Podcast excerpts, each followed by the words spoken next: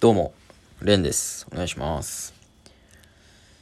うーん、まあ、いつものように単独で終われて何も楽しいことがない毎日なんですけれども、まあ、ちょっと気晴らしにね、昔の話、昔ではないな。うーん、ちょっと前の話をしようと思ってて。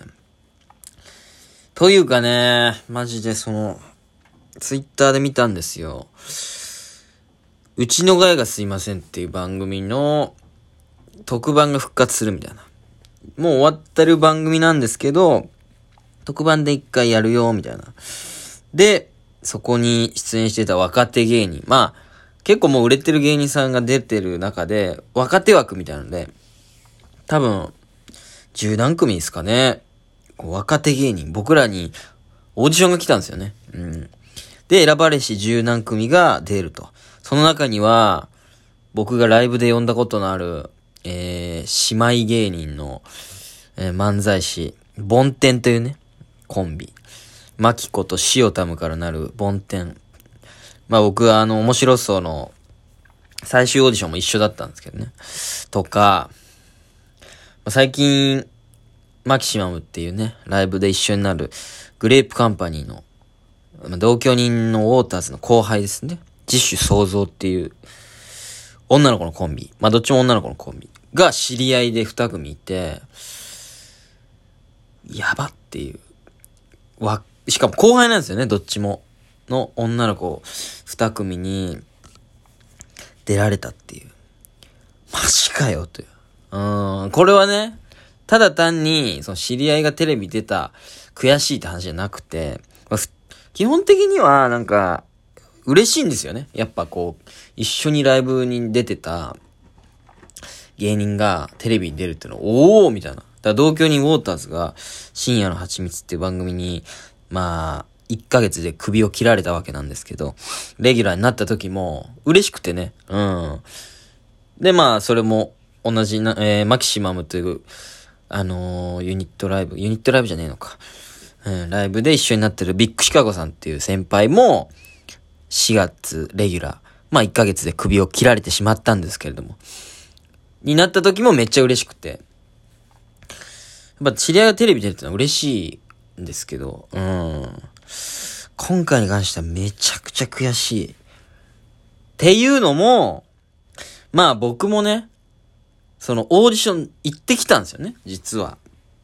まあ、これはでも全芸人に配られるぐらいの、事務所から通じてオーディションが来る、うーん、やつだったんですよ。うちのガヤがすいません。特番復活しましたみたいな。で、なんかアンケートに答えて出したんですよ。でも、まず、そのアンケートに出す段階から喋ると、まあ、芸人のなんかこう、例えばですね、特技とか、その番組に沿ったコンセプトに沿った、なんかそのアンケートが来るわけなんですよ。うん。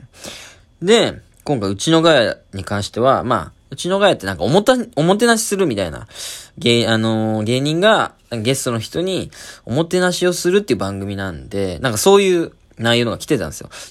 なんか、えーゲストを楽しませられるおもてなしありますか？みたいな。とか、まあ、ついでに特技とかありますか？みたいな。そういうアンケートが来てて、うん。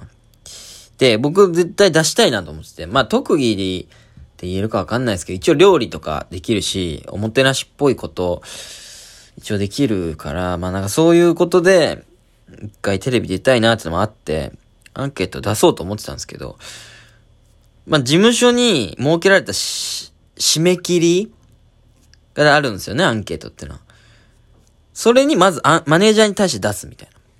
その締め切りまず僕、忘れちゃってて、一日過ぎた後に気づいたんですよ。うちのガヤのアンケートを。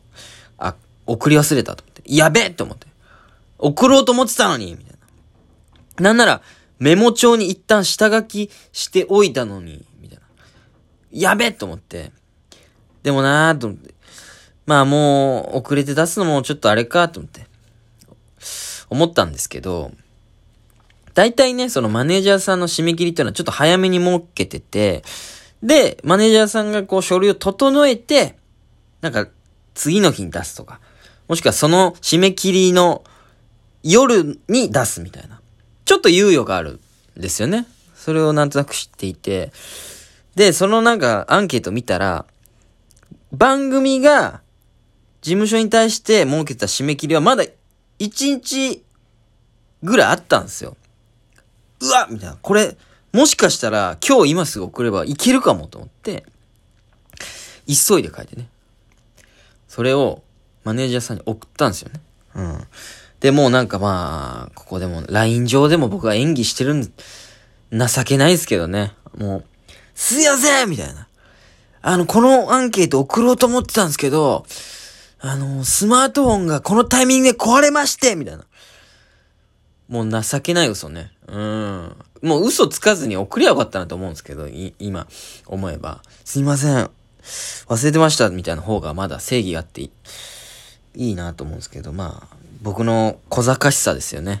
スマホが壊れてまし、すいません修理に出して、それが戻ってくる予定日より遅れて、みたいなわけわかんない、追尾の嘘情報をつけてね。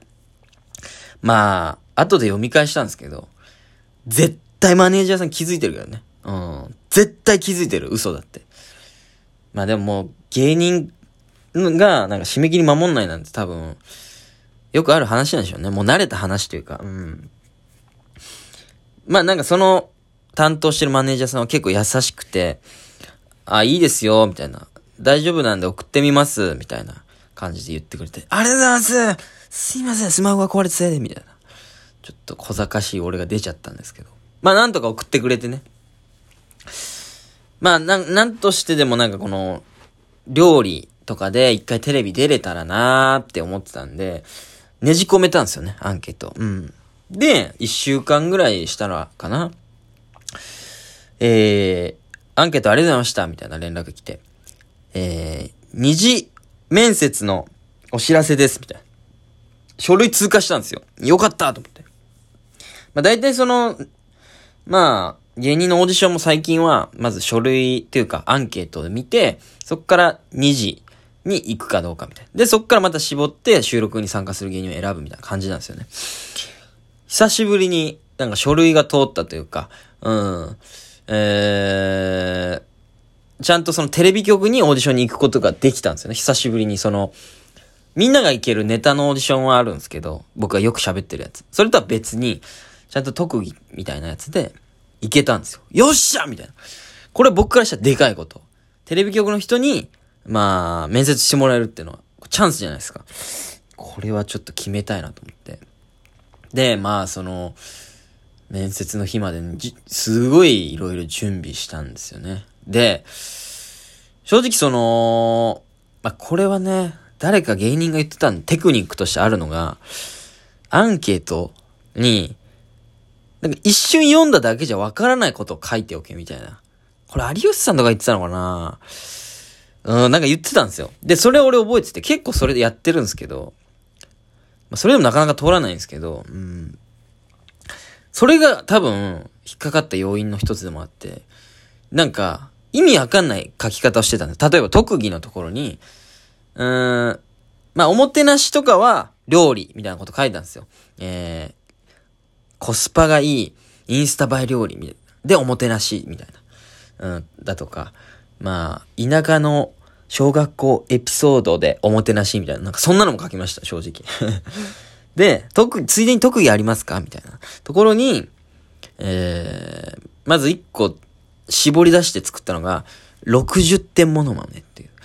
誰のモノマネでも、えー、60点のクオリティできますみたいなことを、60点モノマネっていう名前で送ったんですよ。それ以上の詳細書かず。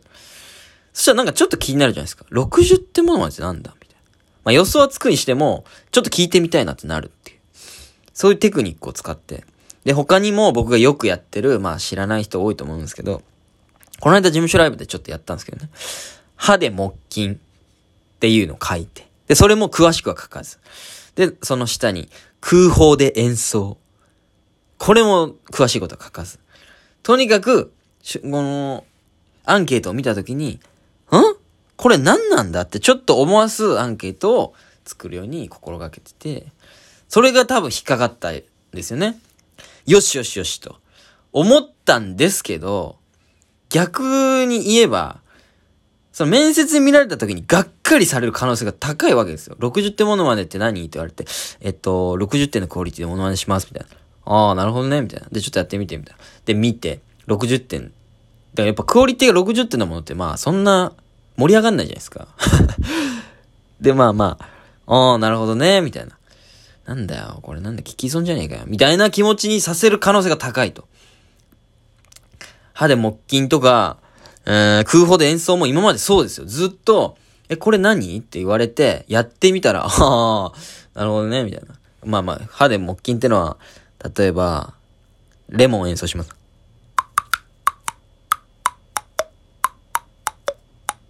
これ歯で、この爪、あ爪でこう弾いて音鳴らすっていう。で、音階変えれるっていう、やつ。で、まあ、空砲で演奏も、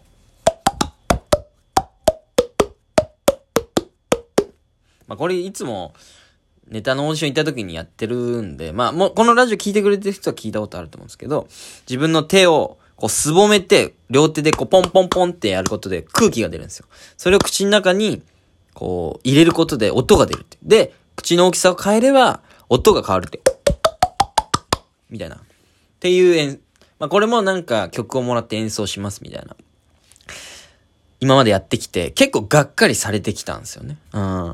だからアンケートは通ったものの、こっからが勝負というか、どんだけその準備して、面白いやつだと思わせれることができるか、思わすことができるかっていうのは勝負なんで、アンケート通ったもののって話なんですよ。こっから頑張んなきゃっていう。めっちゃ準備しなきゃいけないなっていうことで、まあめっちゃ60点ものまでとかも用意したんですよね。この人ならできますっていうリストを用意して、で、パッとできるように一言考えとくみたいな感じで。まあ、モノマネの